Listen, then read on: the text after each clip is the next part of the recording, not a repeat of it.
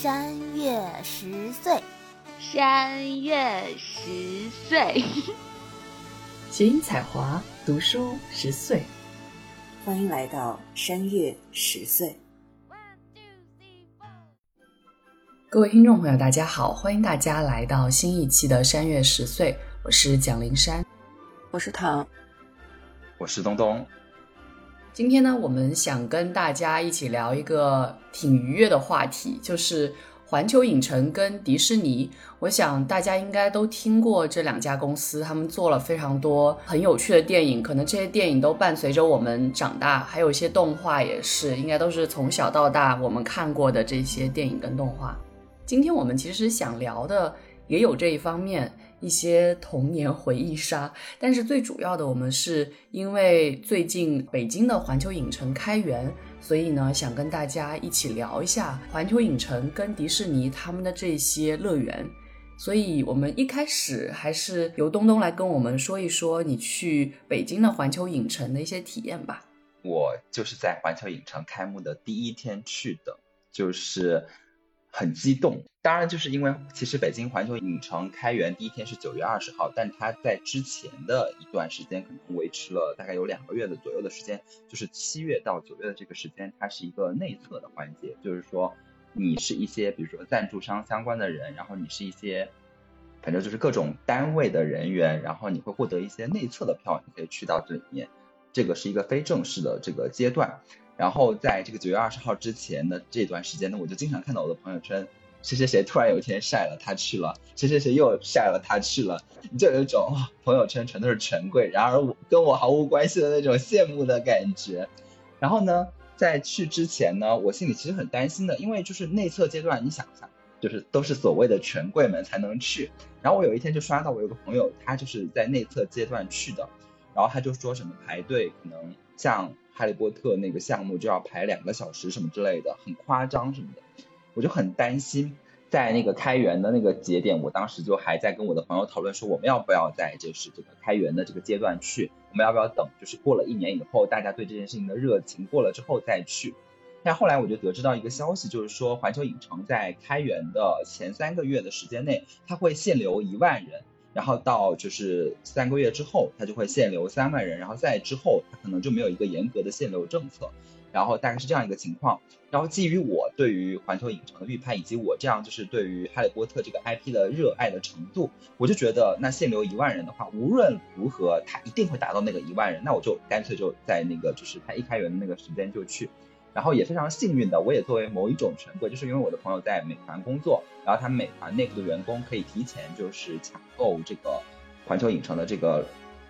票，所以呢，我就委托他帮我买了两张票，所以我也没有经历那个零点，然后去什么刷票，然后零点去刷那个什么优速通的那个环节，然后就去了，就是这样一个情况。这是我就是为去环球影城做的一些前期的工作，到实际要去的前一天呢，我就开始就是。怀抱着那种哇，我要去那个霍格沃茨报道那种激动的心情，然后就把哈利波特的书籍拿出来翻阅，然后包括说就是看那个视频里面就是学习那些咒语啊什么之类的，然后包括说你要就是我其实在我今年生日的时候就有一个朋友送了我整套的那个就是格兰芬多的那个就是魔法袍，然后那个就是毛衣，然后魔杖，然后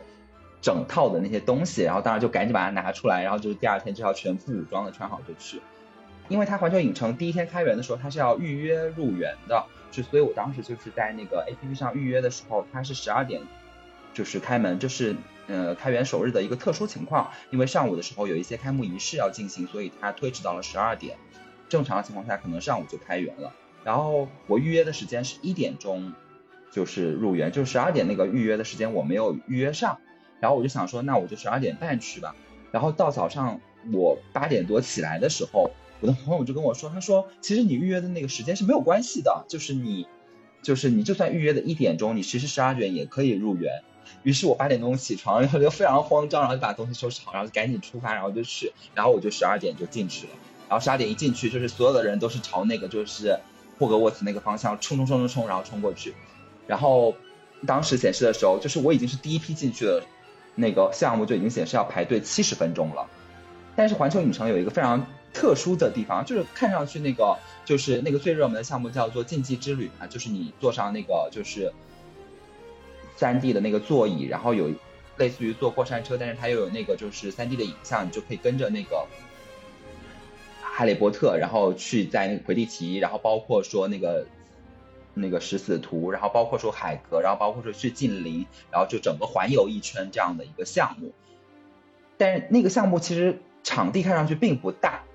但是那个排队，它就设计的曲曲折折，曲曲折折，就是你好像觉得哦，我快要排上了，然后走完一圈以后，发现我我才回到我刚刚排队的那个原点，就是大概是这样一个情况。但最后实际上排队的那个时间大概在五十分钟左右吧，就是比 A P P 预计的时间要短一点点，然后整个的。就是那个体验是非常非常好的，就是包括说我前一天因为做了那个就是功课嘛，就是那些咒语我又复习了一遍嘛，所以就会在那个听着那个哈利波特就会播报的时候，虽然他是用中文播报的，但是他念咒语的时候还是念的那个就是英文，然后你就跟着他就是念咒语什么的，因为那个石子蹦出来，你就要念那个呼神护卫什么的，然后就很开心。然后霍格沃茨那个项目做完了以后，就在那个村子里面稍微逛了一下，然后就我发现说。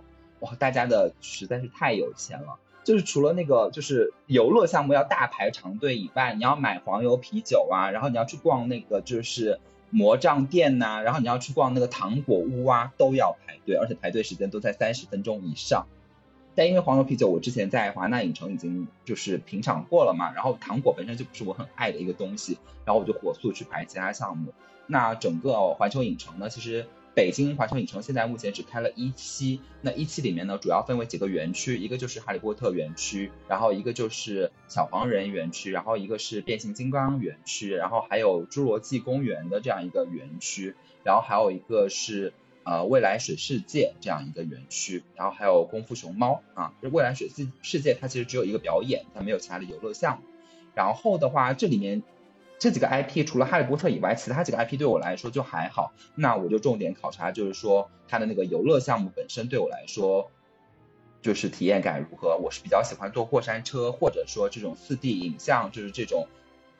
身临其境的这种感觉的。然后其中另外一个项目我感觉很好玩的，就是那个变形金刚里面那个拯救火种园，就是那个大黄蜂带着你，然后穿梭在那个地下车库，然后那个上下穿。飞的那个感觉非常的逼真，然后但是那个侏罗纪公园的那个最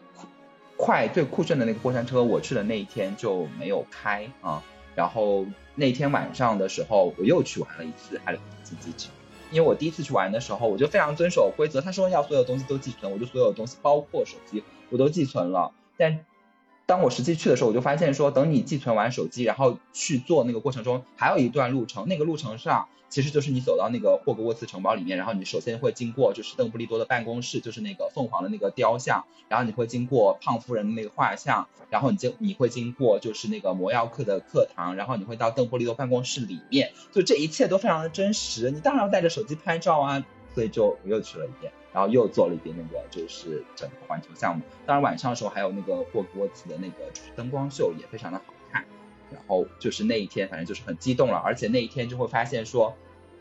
世界上有这么多人跟你一样，就是在等着那个霍格沃茨的那个通知书，所有人都全副武装，就是穿好那个巫师袍，然后戴好魔杖，然后选好了自己的学院，然后就觉得今天我就是来上学的。然后因为它那里面还有一些互动的项目嘛，就是一些就是你在霍格沃茨那个村里面就是逛的时候，它会有一些。定点的窗口就是你可以挥舞魔杖，然后可以跟那些东西互动。然后挥舞的时候，你可能就是如果挥舞的不正确，那个东西就不会跟你产生互动，然后你就只能自认自己就是没有巫师天赋，你就是一个麻瓜，这样就还挺挺有那个感觉的，就感觉全世界的人跟你一起做梦。所以反正是一个整体上来说是一个非常愉快的经历。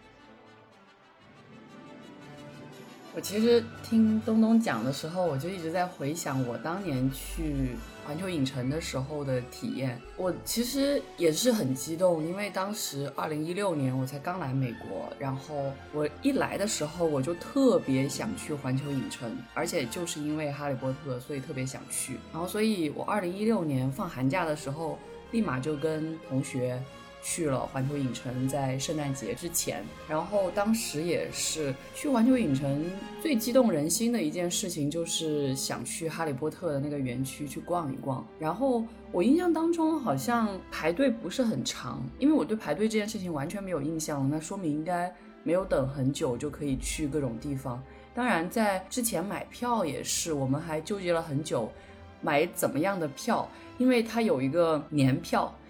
然后年票只比一次性的票可能多个二十刀的样子，当时我就很纠结，当时觉得还是算了，因为也不知道一年之内真的能去几次，所以还是买了一个一次性的票。然后我进到园区之后，就是直奔去买黄油啤酒，然后买了之后又有点失望，因为好甜啊，但是还是觉得有一种。梦想实现的感觉，至少我尝到了那个啤酒，进到那个感觉像是还原了《哈利波特魔法世界》的那个，应该是一个什么四 D 体验的一个，反正室内的这样的一个场景。我当时觉得最激动的点，其实在于那些照片真的都可以动，因为这样的一个现在的这种。数字影像技术很厉害嘛，所以就都可以动，然后就觉得有一种实现了魔法世界里面的一些场景的感觉。虽然大家用的方式肯定是非常不一样，我其实对这个什么魔杖施法点完全没有印象。我刚开始还很很有疑问，就是哎，为什么东东需要提前练咒语？然后我后来查了一下才知道，原来哎，这是一个新的在哈利波特的园区的体验。那我当年是没有的，但是呃，过山车我们也是有的，然后我也有印象。就是那个食死徒扑面而来的那个点，所以这些我还是体验到。我觉得我现在再去回想环球影城，我觉得最让人激动的还是这一块。至于其他的，因为我是去了洛杉矶的环球影城，所以洛杉矶的环球影城有一个很特别的点，是只有洛杉矶的环球影城才有的，就叫做。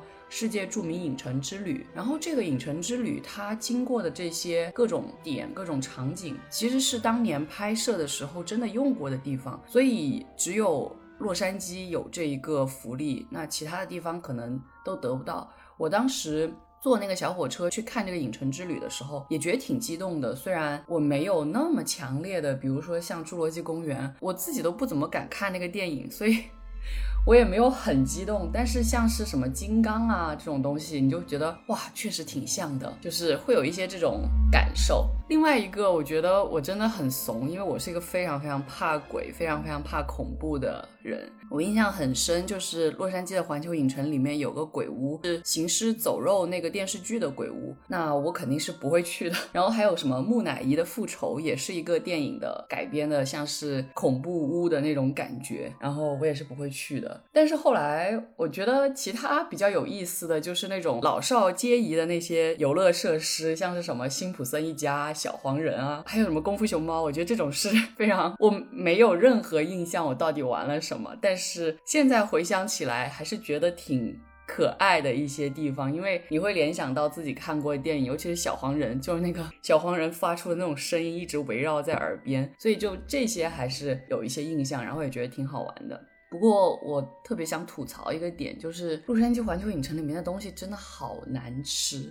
因为我那时候才刚去美国，其实对于美国的这种传统食品，像是什么汉堡呀、薯条呀、炸鸡呀，其实我觉得都不好吃。我当时很喜欢尝试。哎，其实到现在也是，我就虽然知道美国的甜食很甜，但是总想尝一尝。然后当时好像是买了一个甜甜圈还是什么东西，然后觉得巨甜无比，无法下咽。但是不管怎么样，就是我觉得在洛杉矶的环球影城，我还是觉得有一种梦想实现的感觉，就跟东东的这种感受特别像。虽然已经过了这么多年了，就是一六年到现在也有五六年的时间了，但是我觉得。就是哈利波特的那个梦想实现的感觉还是很强烈的。东东，你还要补充一下你在北京环球影城的其他体验吗？你们那吃的东西怎么样？就说一说，如果大家准备去环球影城，也可以提供一些所谓的攻略吧。因为就是我去环球影城，去完以后就有那种。我的朋友他刚好在做旅游相关的公众号，然后就找我，就是给他写了一些，就是给大家的一些小的建议。那其中第一个就是关于饮食的，就是其实之前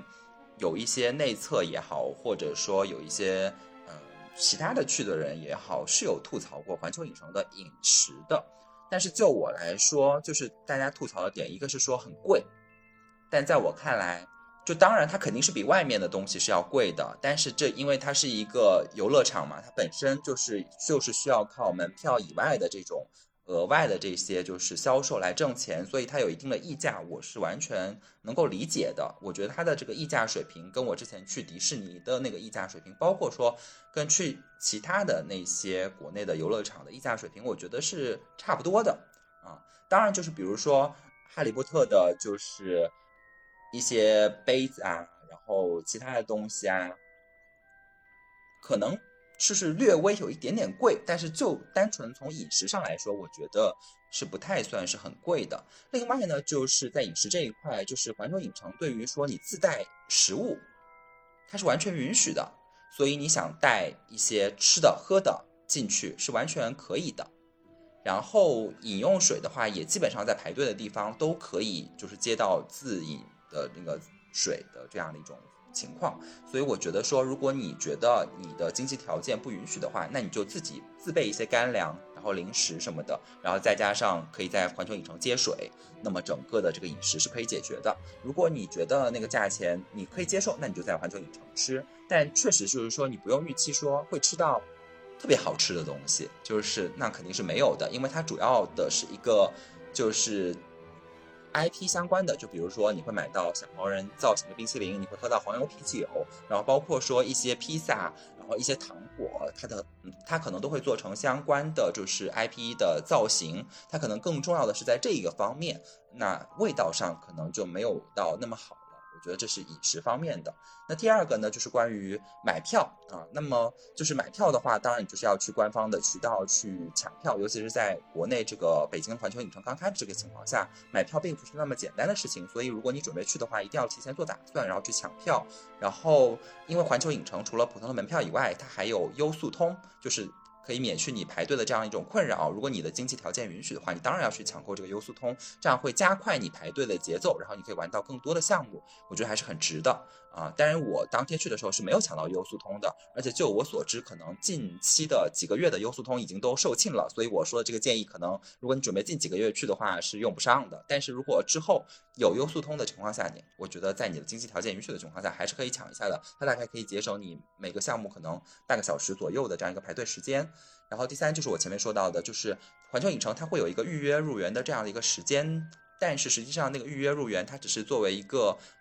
预调查，以备他们就是呃在应对游客入园的时候有一个准备。但实际上你只要买到当天的门票，那么在当天开门以后的第一时间你就可以进去，所以不用等到你实际预约的那个时间，那个对于他们来说只是一个问卷调查，然后。呃，目前因为国内疫情防控的这样一个因素，所以北京环球影城的话，基本上除了入园以外，在每一个项目都要扫描，就是北京健康码。所以如果你是从外地到北京来进行这样一个游乐项目的话，要提前准备好北京的这个健康码。那除此以外的话，我觉得就是既然呃你是来到北京环球影城，那么你一定要就是呃。对相关的 IP 有一定的熟悉程度，然后瞄准你自己最感兴趣的那个部分去玩。那么，就算官方的这个 APP 显示的排队时间相对较久，那么你要知道的就是，呃，其实整一天下来，基本上它的排队时间不会有太大的波动。啊，你早排晚排，你总归都是要去排的。所以，最优先的还是要考虑你自己感兴趣的项目去玩。然后，大体上就是这样一个情况。其实我们刚刚讲的环球影城是一个已经实现的各种各样的，把电影里面的东西搬到现实当中来，然后让原本喜欢这个电影的观众去作为一个顾客，然后去体验这些东西。我其实很好奇，就是躺他没有去过环球影城，但是你会不会想说什么东西可以真的实现到现实当中，然后你会很想去体验这样子？因为我们今天主题是就是主题乐园，但是我就发现，其实我从来就没有去过任何的主题乐园，包括刚才聊到的环球影城，以及我们接下来要聊到迪士尼，我好像就根本没有去过，也没有一些冲动想要去，所以我今天本来已经是抱着我就是来凑数的这样一种心态，然后坐在这里，我已经想好我今天主要台词就是做一个合格的捧哏。就是在大家发言的时候，就是偶尔插一些“嚯”“嗨”您给说说，给大伙儿瞧瞧，就是这种的台词。但是 林珊突然 Q 了我一个我 根本就没有准备的问题。我刚才其实听两位讲环球影城，我其实最好奇的就是黄油啤酒到底是什么味道？它是酒吗？我想先问一下。不是，不是，没有酒精吧？应该我觉得就是一个饮料，但是什么味道我记不得了。你要问东东，他刚喝过。对，那是有黄油吗？哎，北京环球影城我没有去排黄油啤酒。哦北京环球影城我没有去，因为它排队时间太长了，然后我就优先考虑那个项目。但是我之前在华纳影城的时候买过那个就是黄油啤酒，然后我看目前在环球影城售的应该跟那个差不多，它上面是有一个泡沫，那个泡沫应该就是黄油打的那个泡，然后下面应该是一个黄色的液体，可能是无酒精的，就是那个啤酒类似物，但没有没有泡。但是很甜，唯一的印象就是巨甜。好，刚才东东说他不喜欢那个糖果，所以没有去排。我刚刚在想，如果我去的话，应该会想去体验一下。嗯，可能不是糖果屋，就是会想到霍格莫德以及对角巷里的那些商店，尤其是对角巷，不管是在书里面还是电影里面，都是我们跟随哈利的视角第一次打开魔法世界的大门。我到现在都记得我小时候第一次读到海格在那个墙上敲砖头，然后变成一扇门的那种激动的心情，你会真实的在那边实实在在的感受到魔法。它里面有吃的喝的，有书店，有服装店，有各种各样的东西，和你的日常生活好像非常接近，可以完全融入，但是又充满了各种神奇的体验。我也去过一些哈利波特的快闪店，我有买过一张火点地图。我们这边的超市其实也有卖那个比比多味豆，就是怪味糖果，我也买过，就还蛮贵的，是有一些很奇怪的味道，但是也没有那么奇怪，就会觉得你这个钱花的很不值。我就想，会不会在影城里面，因为环境氛围跟还原这些小东西的体验感会更好？会不会有更多这种日常与魔法交汇的一些小商品、小物件这种周边，是让我觉得除了当天体验之外，我还可以买回去，然后和其他人分享的一些东西它。那霍格王沃茨旁边就是霍格莫德，就是它完全是连在一起的。然后就是他还把那个房屋顶上做了那个雪的造型，因为他们每次去不都是那个过圣诞节的时候去嘛，然后里面就是那个糖果店就会卖那个，就是他们在那个就是火车上吃的那个那个叫什么巧克力豌豆嘛，反正就是那个怪味糖，那个造型是那个一模一样的，但是它不会跳出来，就是就它就是那个糖，哎，它里面有卡吗？可以集卡吗？对，它里面有那个卡，对，有那个卡，然后但是不会跳出来，然后它而且那个卖的那个人还会跟你说不要买这颗，这颗可能是什么味道，就是他会就是虽然实际上不一定是，但是他就会那个就是服务员他会带入那个角色，然后跟你说这些东西，一定是因为麻瓜买了，所以才不会跳出来。如果我去的话，应该就会跳出来了。对，有可能是这样子。所以我才说，就是去那个四 D 的那个园区里面参观的时候，真的有一种梦想实现的感觉。就是明明照片的人是不应该动的，但是因为它有现在的这种影像的技术，它里面的人可以动，你就会觉得，哎呀，虽然是个麻瓜，但是还看到了这些，真是太神奇了的感觉。但是其实我当时我也没有去糖果店，好像可能我应该逛了，但是我应该什么也没有买，就是可能是相似的理由，就是我也不是很想吃那些糖果。但是我其实又去逛了一遍魔杖店，我甚至在想我要不要买第二根魔杖，因为其实我高中的时候，我有个高中同学，他去了奥兰多的环球影城，然后当时他帮我买了哈利波特的魔杖，所以我其实是有一根魔杖了。然后我当时想，哎呀，再买一根吗？可是买谁呢？我就觉得很纠结。其他人就有一种当然是买邓布利多啊，有什么好纠结的哦，？是吗？可是哦，也对哈、但但是我我比较喜欢哈利波特的魔杖。你已经有了哈利波特的魔杖了。说到这一点，我就觉得我输了，因为就是我是买了魔杖嘛，然后呢，其实我自己买了个魔杖，然后我的朋友一起去的也买了一个魔杖，然后当时他就问我说：“你知道我的魔杖是谁的吗？”然后我看拿到手上看了以后，我也不知道是谁的，然后我就觉得啊，那也是很正常嘛，就是不认识嘛。然后呢，那天我们就拍照了嘛，拍照了以后呢，因为你就拍照的时候，你知道那个魔杖就小小一根，拿在就是自己手上嘛，然后人家就说：“这个是小天狼星的魔杖吗？”然后我们就说是，然后我就觉得哇，我输了。就是我拿到手上，我也没有认出来，人家只是看了一眼照片就认出来了。我也不得不说，我真的认不出魔杖。我确实只能认出来邓布利多魔杖，因为他那个魔杖长得好特别，其他的我也分不太出来。我们都是不合格，你肯定是麻瓜，我告诉你躺。你看，你都现在了，你还没有收到魔法世界的来信。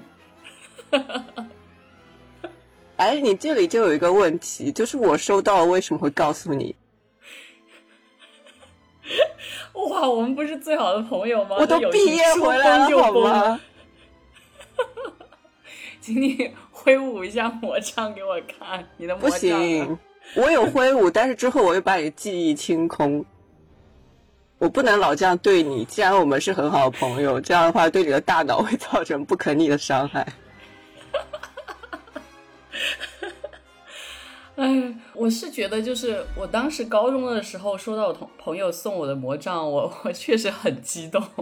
但是就魔杖拿在手上，对啊，哎，反正怎么讲，就是有一种实现的感觉，但是又觉得我好幼稚啊。虽然那时候才是十几岁，但是仍然会觉得。我拿着也不能用出任何的一个咒语，就觉得，哎，真是太可惜了。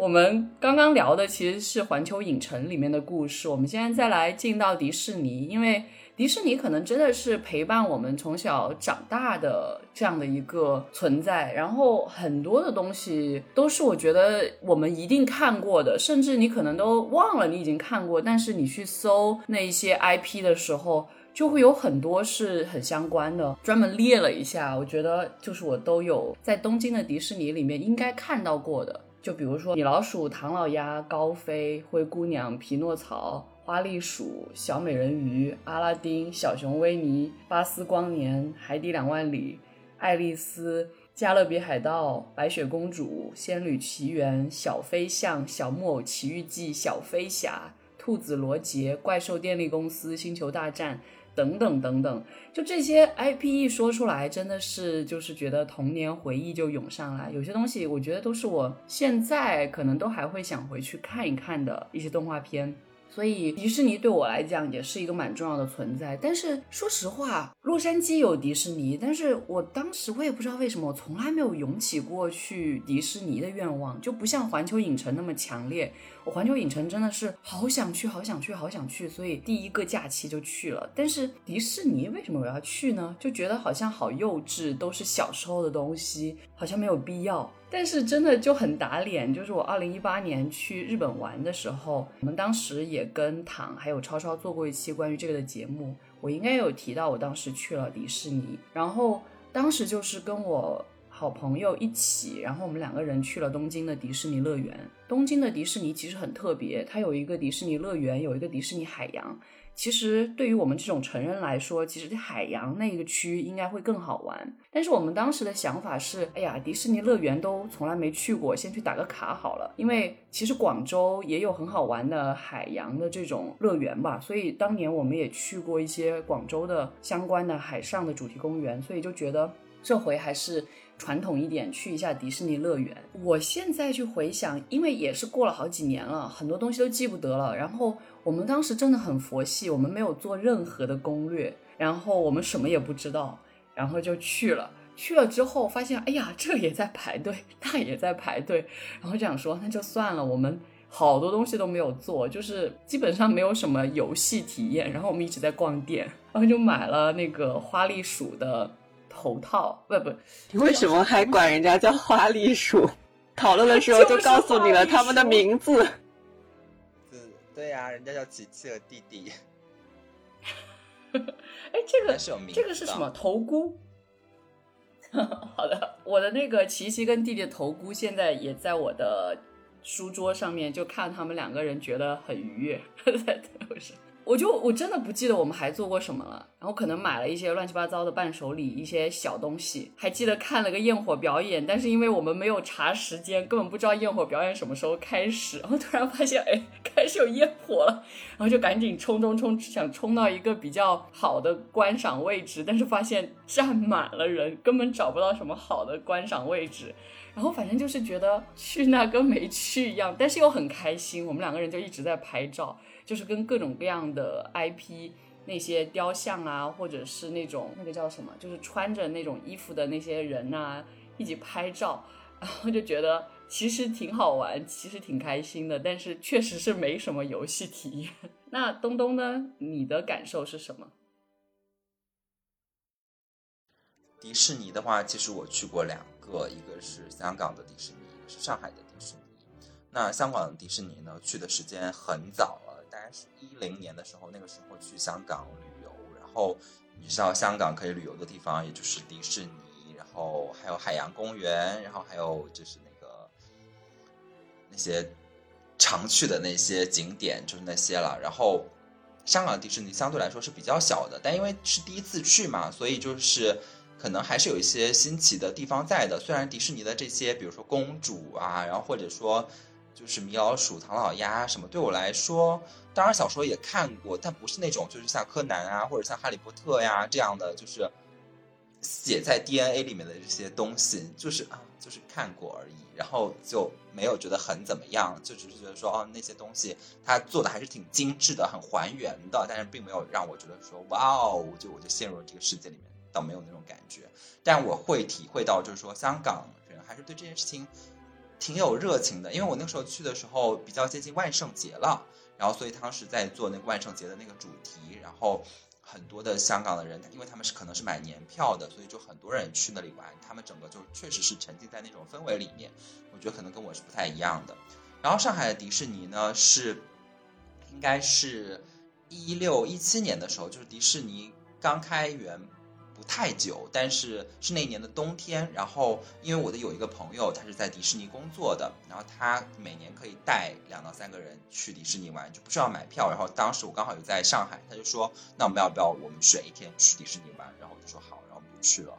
然后那个时候呢，就是因为上海的迪士尼比香港迪士尼还是大挺多的。它就是当然 IP 可能是类似的，但是它里面有一些游乐项目，我觉得也还是挺不错的。那当然这些游乐项目确实就也很热门，一个是飞跃地平线，就是你坐在那个椅子上，然后他会带你环游整个就是全世界的各种著名的旅游景点。我当时，哎，那个时候躺有没有去？哪一年？巴黎，好像一个小黄人拿着一个小黄人出现。这不是小黄人，这海绵宝宝。七年嘛，一七年，一七年，一七。你是小黄人，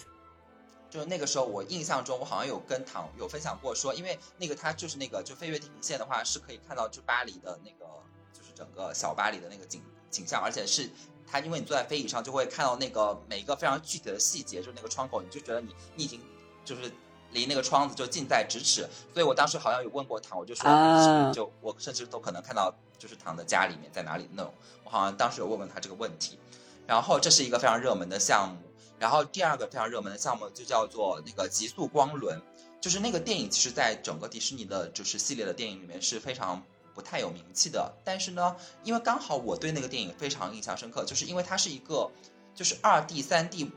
时常在切换的一个电影。就是有时候是三 D 的，有时候是二 D 的，然后所以不像有的电影，它可能从头到尾是三 D，所以当你开始已经进入那个三 D 的环境以后，你就会慢慢的就是忘记说啊，我在看一个三 D 电影。但是那个电影，因为它有时候是二 D 的，有时候是三 D 的，所以就是当当它进入三 D 的时候，你就会哦意识到说，那因为它是一个关于就是竞技和电子游戏的一个那样的电影嘛，然后就是那种。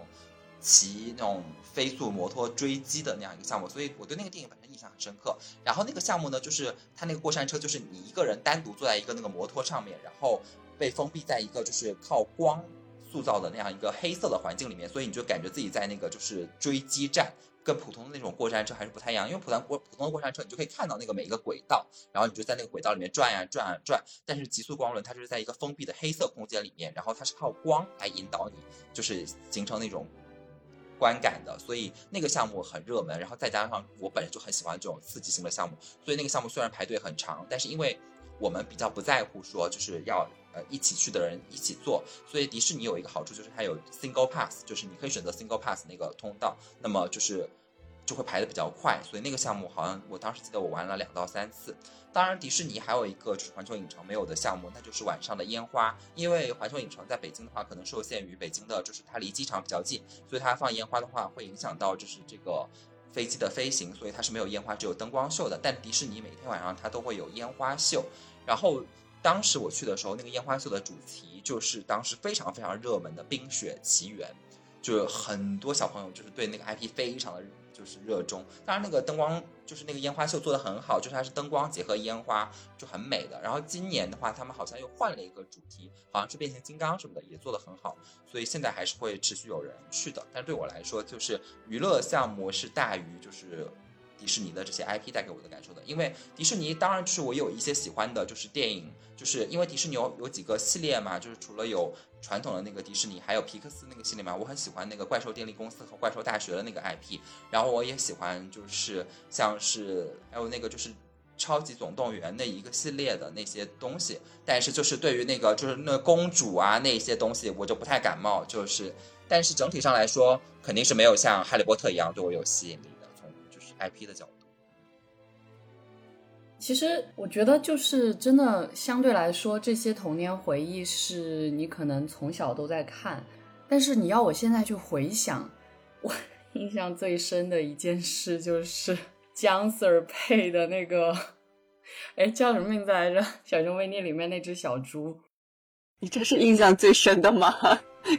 那你其他的怎么办？我也不知道他叫什么名字，没有，就是因为 之前看《我是优生》的时候，就因为又有那个片段，就是姜 Sir 配的那只小猪的唱歌的部分，然后就会。我只能回想起那个，因为我小熊维尼确实看的是中文版的，当年肯定不知道谁是姜 Sir，但是现在就很喜欢配音演员，然后经常关注他们各种节目、各种广播剧什么的，所以就很熟。然后，所以对我来讲，现在就是这些 IP 最有印象的是这个点，我觉得就很神。我觉得我想问躺同样的一个问题，就是对你来说，就迪士尼的这些 IP，你有没有特别激动的？就是哇，看到之后像哈利波特一样激动的，应该没有吧？我其实还是蛮喜欢迪士尼的很多影片的。就有的时候你在很累的情况下，就会想要看一些动画长片，然后放松一下、放空一下，进入一个完全不同的一个世界。但是好像没有到哪一个会让我特别激动，想要进入他那个世界看一看的。刚才东东讲到皮克斯的话，我其实也比较喜欢皮克斯的那些电影，比如说《料理鼠王》，然后还有《飞屋环游记》，我都蛮喜欢的。如果 如果能够实现真的有飞在天上的房子，那我肯定是会比较激动，想要去看一下的。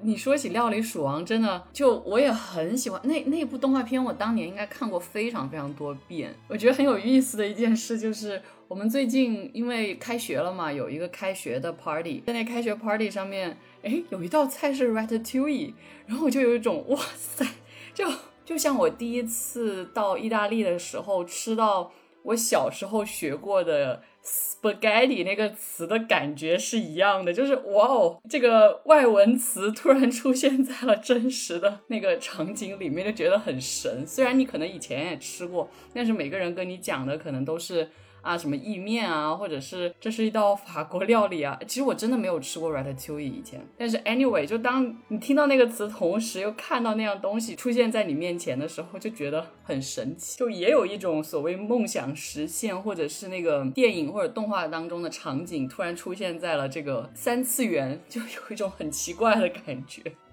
我觉得我们可以延伸一道我觉得还蛮有意思的题，因为其实主题乐园这样的一个存在对我来讲还是挺神的，因为我从小就很喜欢去主题乐园，但是我不得不说，其实我非常怕那些特别恐怖的或者特别刺激的 游乐的那些设施，就跟东东很不一样。因为我小时候其实我们那边建了一个叫乐满地的地方，就是一个主题乐园。然后在一个县城里面，我们从小到大春秋游特别喜欢去那里，因为就是很嗨。非常嗨，然后大家一进到里面就跟疯了一样。虽然已经玩过很多次，就是我春秋游我都不记得我们去过多少次了，包括可能到了寒暑假，有时候家里面人也会一起去，但是每次去都觉得很开心，然后会觉得很好玩。我印象当中就是有一个设施叫海盗船，你知道，就是那个船，然后左右摇，然后几乎可以到那个九十度那样的一个状态，然后失重感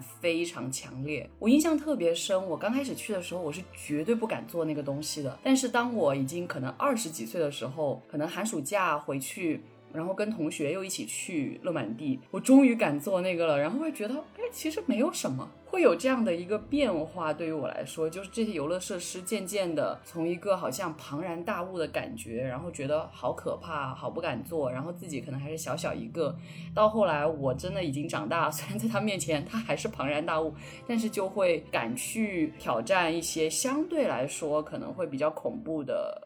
可能比较刺激的一些游乐设施，但是我不得不说，就是其实洛杉矶这边有一个专门坐过山车的乐园，然后据说非常的刺激，但是至今我也不敢坐。什么那个倒着走啊，或者是什么多少度，三百六十度转吗？可以这样 转吗？就是各种各样的那种过山车，我其实还是有一点害怕的。对，我想问问大家，就是你觉得这些游乐设施里面？你自己比较心动的，或者说你自己比较执着的有吗？就是这种游乐设施，东东。我觉得可能灵山首先要区分一个概念，一个就是就是游乐园，一个是主题乐园。因为其实可能灵山讲到前面就是说到就是乐满地，我觉得更偏向于一个游乐园的性质，它不太算是一个主题乐园。那游乐园的话，当然小时候就很愿意去啊，就算那个时候还没有什么所谓的很高级的这种。过山车呀，然后或者说，我那个时候我们家那边的公园连就是海盗船可能都没有，那个公园可能就是在湖上划划船，然后有一个就是迷宫，然后有一个那种所谓的鬼屋，然后就已经了不起了。然后里面可能还有碰碰车，小时候就很爱玩碰碰车。当然，就是到了我现在这个年纪，我还是觉得碰碰车挺好玩的，但就是仅限于此。然后之后可能年纪。大了一些以后，然后包括说可能经济也更发达了以后，然后就出现了我觉得可能在国内比较常见的两个乐园，一个就是欢乐谷，一个就是呃方特啊，这两个可能都是以就是相对刺激的项目为特色的这样两个乐园。那么就是我反正就是还挺喜欢这种可能偏就是过山车类的这种刺激性值的项目的，所以就越刺激对我来说就越好。所以我比如欢乐谷，我最喜欢的就是那个太阳神车，它就是首先有一个是。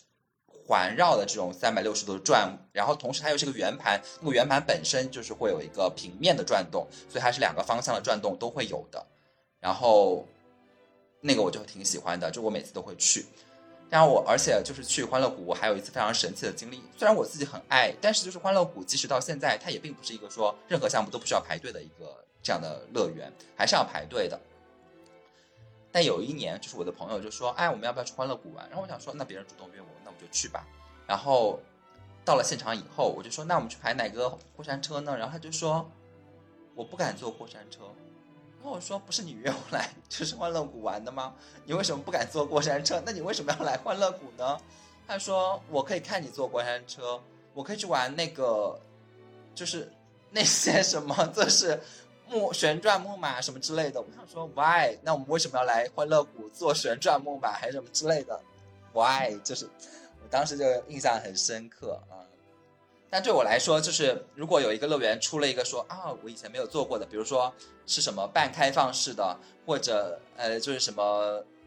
什么亚洲最快的，或者什么最长的，或者什么之类的那种，会对我是有吸引力的。就我就很喜欢这些东西。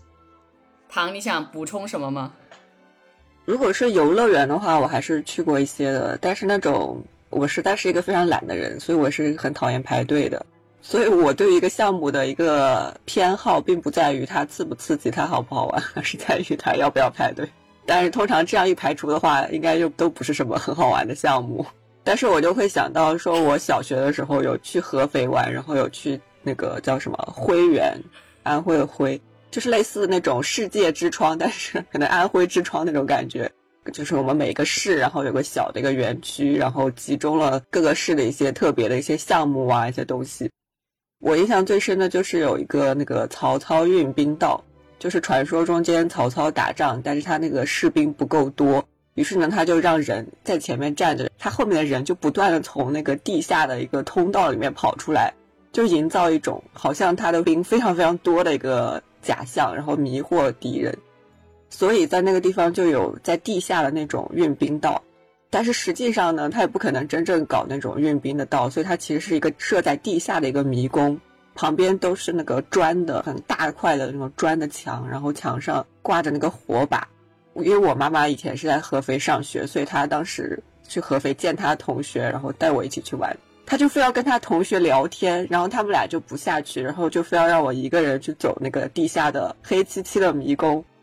我觉得也太恐怖了吧！当时我是一个小学生，大家周围人都是一群一群在那尖叫着跑来跑去，就我一个人在那走。我又不敢往最里的地方走，然后里面还有工作人员，然后就说：“哎，你往那边走，那边好玩，进去，进去，进去。”然后就推我往把我往很深的地方推，然后我最后就哭着在里面转来转去，之后就哭着跑出来，然后跑出来，我妈跟她同学在旁边吃冰淇淋，然后在那聊天，看着我哭着出来说：“啊，不就是一个迷宫吗？有什么好哭的？”我说：“那你怎么不下去呢？”然后这件事情就不了了之，给我留下了一个非常不好的一个印象。导致我现在想到那个灰原，就会想到，哎，灰原，嗨巴达，我应该想到柯南的，不好意思，跑题了。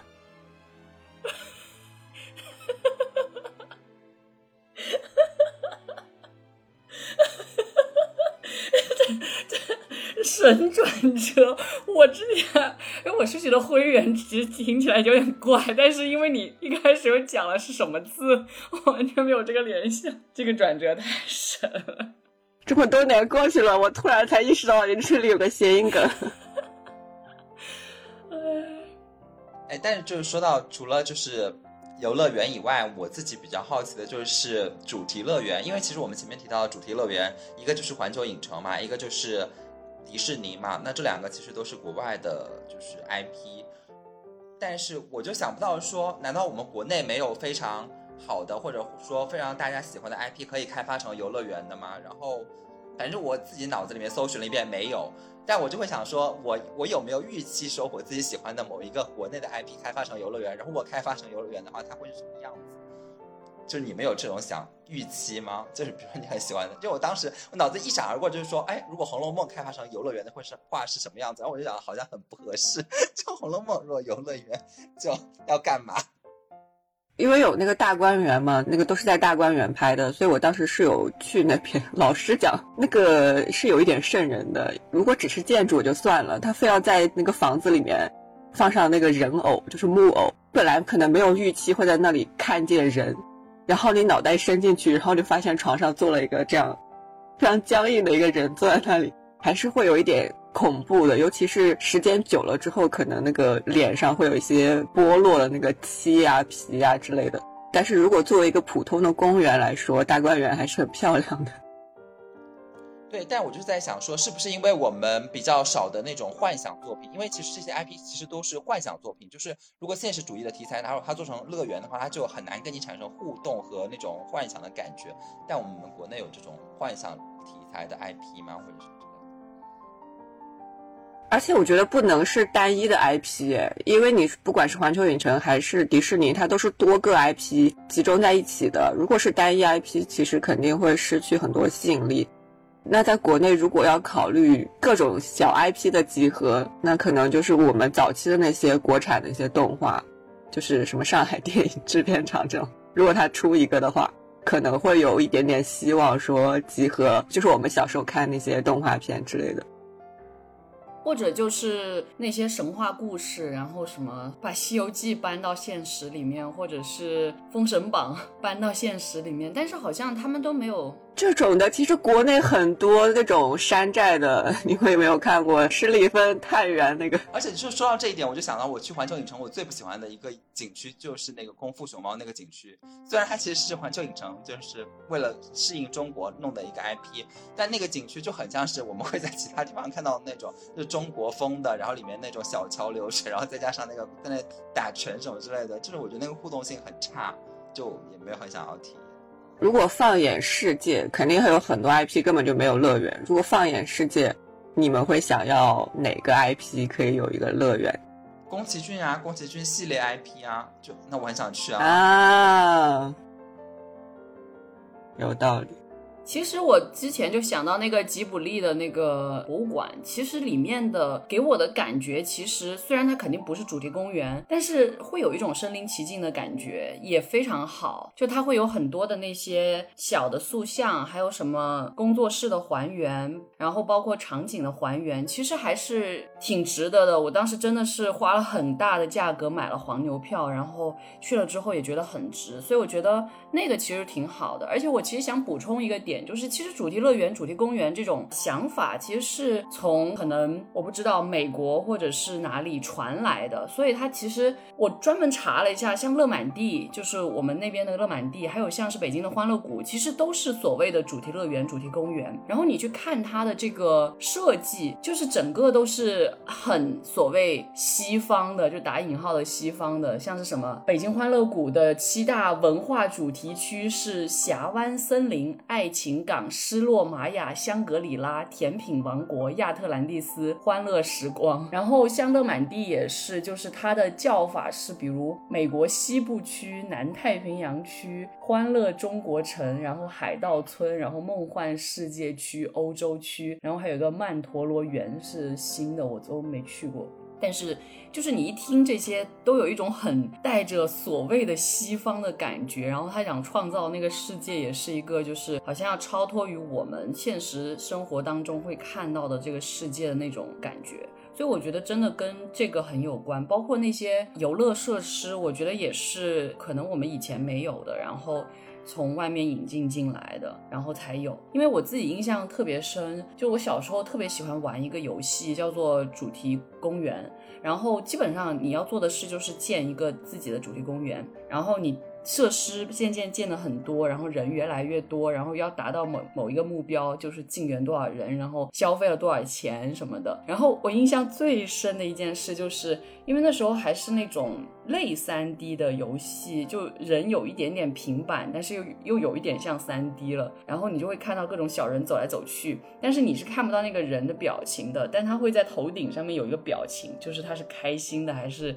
伤心的。然后你就会看到他的变化。最有趣的一个点就是他有时候脸会变成他头上那个表情，那个小脸会变成绿色，然后就是说明他要吐了。然后当你建好很多设施之后，尤其是你。过山车建的特别多之后，后你就会发现过山车周围全都是人在吐，然后你就要清洁工去打扫。就是我觉得那是我当年玩这个游戏特别有印象的一个点。但是真的建整个主题公园、主题乐园的时候的那个过程，是一个很有趣的过程。我觉得它也给我带来了就是一个从无到有的体验吧。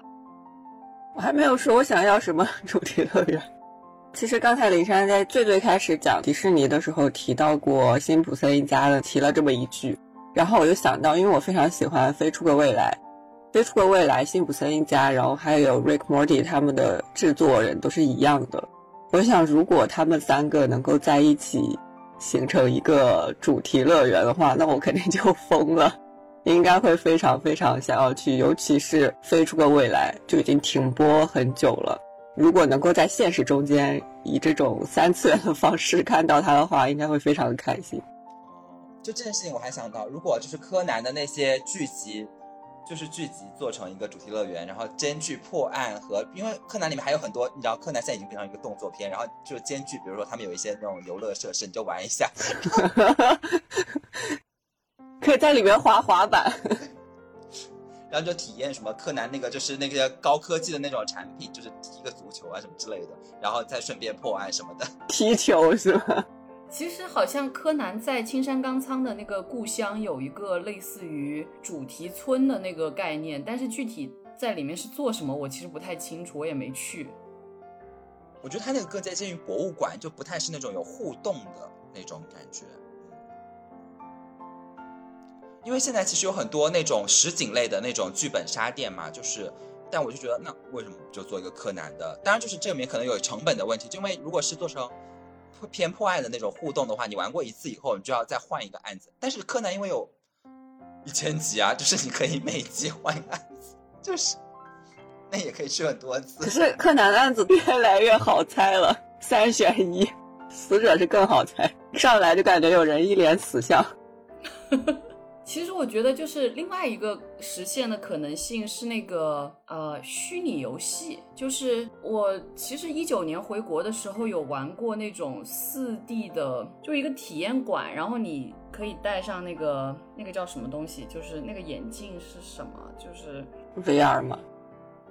对 VR 技术的那种东西。然后我当时玩过一个古剑的，虽然只有。可能二十分钟还是怎么样，但是我觉得还是蛮神的，就是因为你整个人在那个虚拟场景里面你是可以动的，所以我觉得那是另外一种，就是也是把二次元移到三次元的一种方式。然后虽然它很短，然后我希望有个更完整的情节，但实际上也挺好玩的，我觉得。那个你就自己买一个 VR 眼镜，然后就是下载就有很多游戏啊。超超不就买了一个吗？经常在寝室玩。哦，是吗？哦。但是因为在体验馆，就是你可以几个人一起嘛，我比较喜欢跟朋友一起，就是你可以参与到那个游戏里面。对，我刚才本来想吐槽那个 VR 眼镜，因为我之前在北京首博好像去看那个富豪的墓的那个展，里面是有 VR 体验的，就是你戴上那个眼镜之后，你就在在那个墓里面，在那个坑底，可以通过这个眼镜来看挖出来那些陪葬品。就它有好几层嘛，那个墓，你也可以爬到上面一层，然后看每一层的陪葬品都不一样。我头一次戴 VR 眼镜，竟然是在体验这种事情，真是没有想到。哎，但是你说到这个博物馆，我还蛮想去体验的，我觉得挺好。我真的墓又是我的一个不敢碰的点，就是所有的鬼屋性质，它不恐怖，它说白了就是土坑。因为富豪嘛，它其实也是年代很久很久了，保存下来东西也不是说特别的完整。你站在那个坑底，然后你抬头往上看，就看到有天空在那个上面，有点像我平时玩那个《我的世界》，我经常在我的世界里面挖坑，说挖坑挖着挖着挖着挖过头，太开心了，一直往下挖，然后再抬头一看，突然发现天空已经变成很小的一个方块，就是那种感觉，因为。对，这毕竟是博物馆，所以还是很正式的、很严肃的一种方式。因为我一想到墓，我最大的一个体验就是玩电脑游戏的时候，尤其是后来 3D 技术比较成熟了，然后你可以以那个就是主角的视角去走迷宫的时候，什么一转身 就是一个僵尸，真是要疯。就我我一想到的是这种感觉的墓的那个形态，就不是 躺说的博物馆里面的那种墓的形态，所以就如果我们把它放置在一个主题乐园的思考里面，它就是那样的，然后觉得好可怕。你们也没玩过那些乱七八糟游戏对吧？就是这种主题公园式的游戏。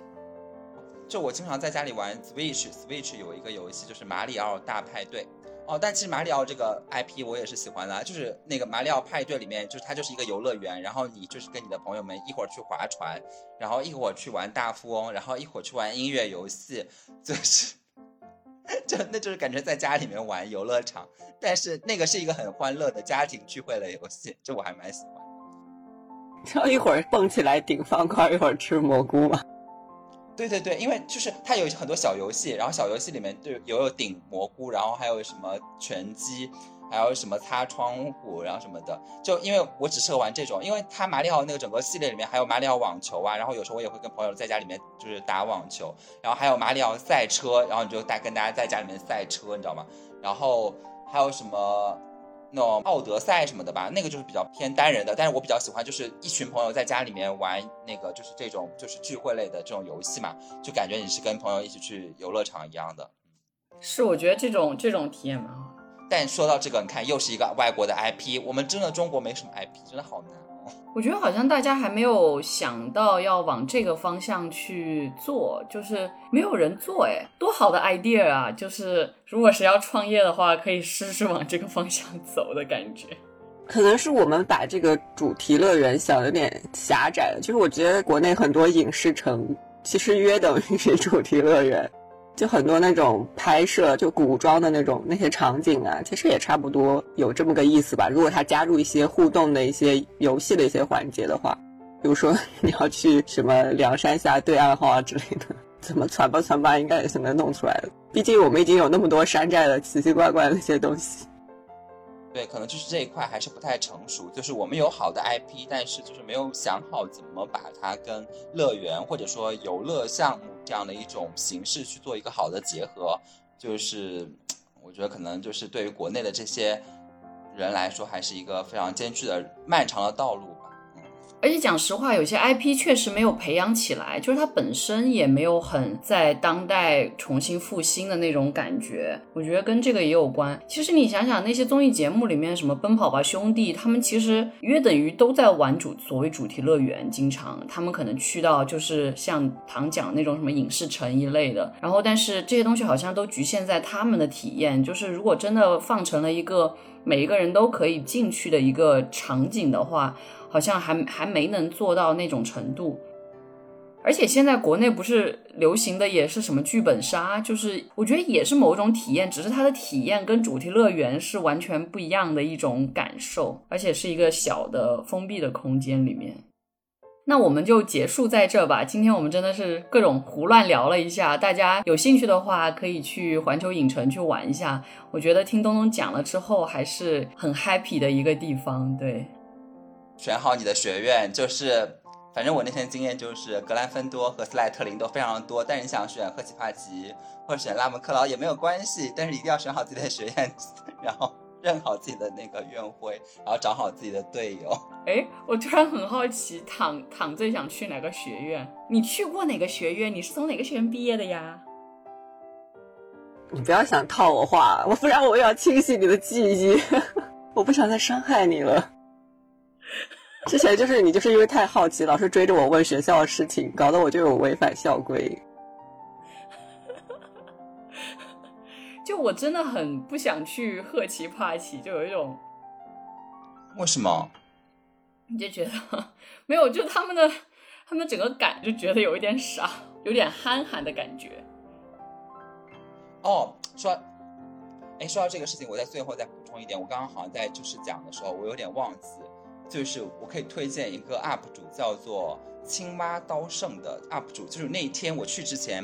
还重重点复重温了这个 UP 主讲的那个就是哈利波特视频。为什么我现在要就是再重新推荐一下呢？因为这个 UP 主他重点解释了就是说霍格沃茨的城堡，比如说哎它的结构是怎么样的？就是首先你先要到船屋，然后到入口厅，然后到那个分院帽，然后到校长办公室，然后他会告诉你说哎在这个建筑里面校长办公室在哪个位置，然后格兰芬多的休息室在哪个位置，斯莱特林的休息室在哪个位置。然后赫奇帕奇、拉文克劳休息室在哪个位置？然后近邻在就是学校的哪个方向？然后每一个方位都非常的清楚，就那个城堡的结构非常的清楚。所以当你去到环球影城的时候，你就说哇哦，对他建的对，他没有建错。然后你就知道说每个位置是在哪里，你知道吗？就是因为你其实看书的时候，书是不会重点去讲这些的。其实包括说，可能罗琳也是在后期在影视化的过程中，大家互相沟通，然后最终把这些细节确定下来的。但是就是因为你最终去的其实是就是这个电影。在呈现的这样一个主题乐园嘛，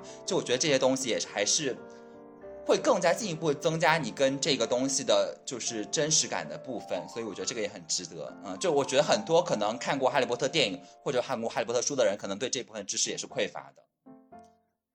你说青蛙刀圣，我想起来，因为我之前有因为他讲解那个《指环王》关注他。我想到像是《指环王》这样的，就是非常成体系、有自己世界观的 IP，包括最近一些新上映的科幻类的影视作品，比如说《沙丘》，然后以及最近刚上的那个《基地》的那个电视剧，就是所有这种科幻类的大 IP，其实也都非常适合做成主题乐园。